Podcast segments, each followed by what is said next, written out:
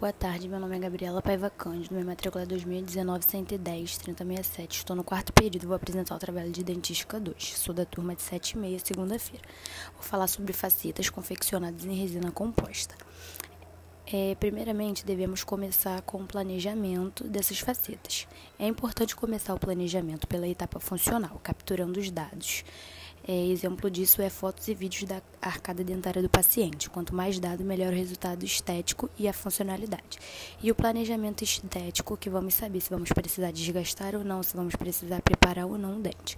E o tipo de material, dependendo da área do dente, o material mais opaco ou translúcido.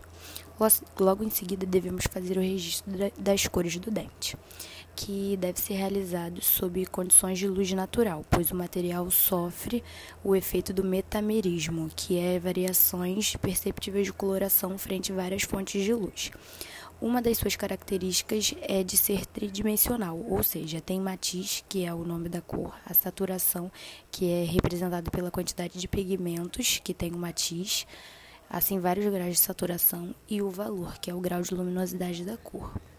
É, na escala Vita temos vários temos os matizes representados por várias letras e saturação por vários números, como A1, A2, A3, B1, B2, B3, C1, C2, C3 e D1, D2, D3. Tem o A4, B4, C4 e D4, enfim.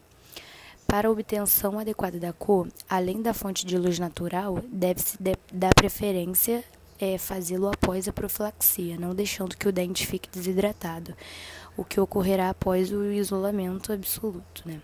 É, isso ocorre porque o esmalte apresenta 2% de conteúdo da água, sendo que sua desidratação representará na alteração da coloração do dente em questão. Né? Na obtenção de cor nos dentes de menor grau de saturação, A1 e B1, a dificuldade para a tomada de cor é maior do que se tivermos dentes com maior grau de saturação, A4 e B4. Desta maneira, devemos tomar como base para a determinação do matiz em um conjunto de dentes os caninos. E a partir daí fica fácil definir o grau de saturação variável.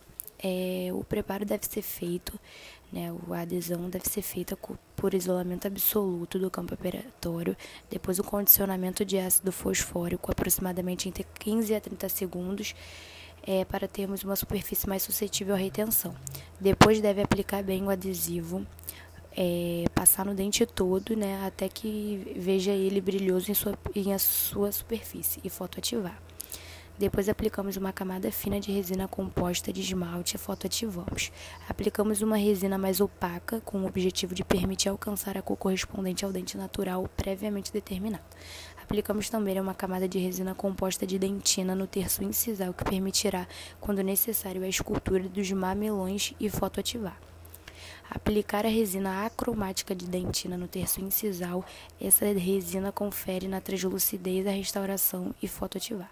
Aplicar resina cromática de esmalte no terço cervical, a restauração deve ser esculpida e fotoativar. Aplicar uma camada fina de resina acromática de esmalte para conferir o contorno final e aplicar o gel lubrificante por toda a restauração e fotoativar.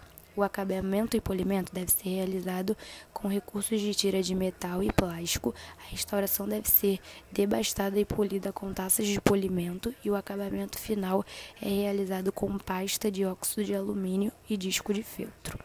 É a bibliografia, né? É o, foi o vídeo do professor e um livro de facetas em resina compostas, técnica direta e indireta, do editor Leon Hoffman e autor Júnior Newton e André Ritter.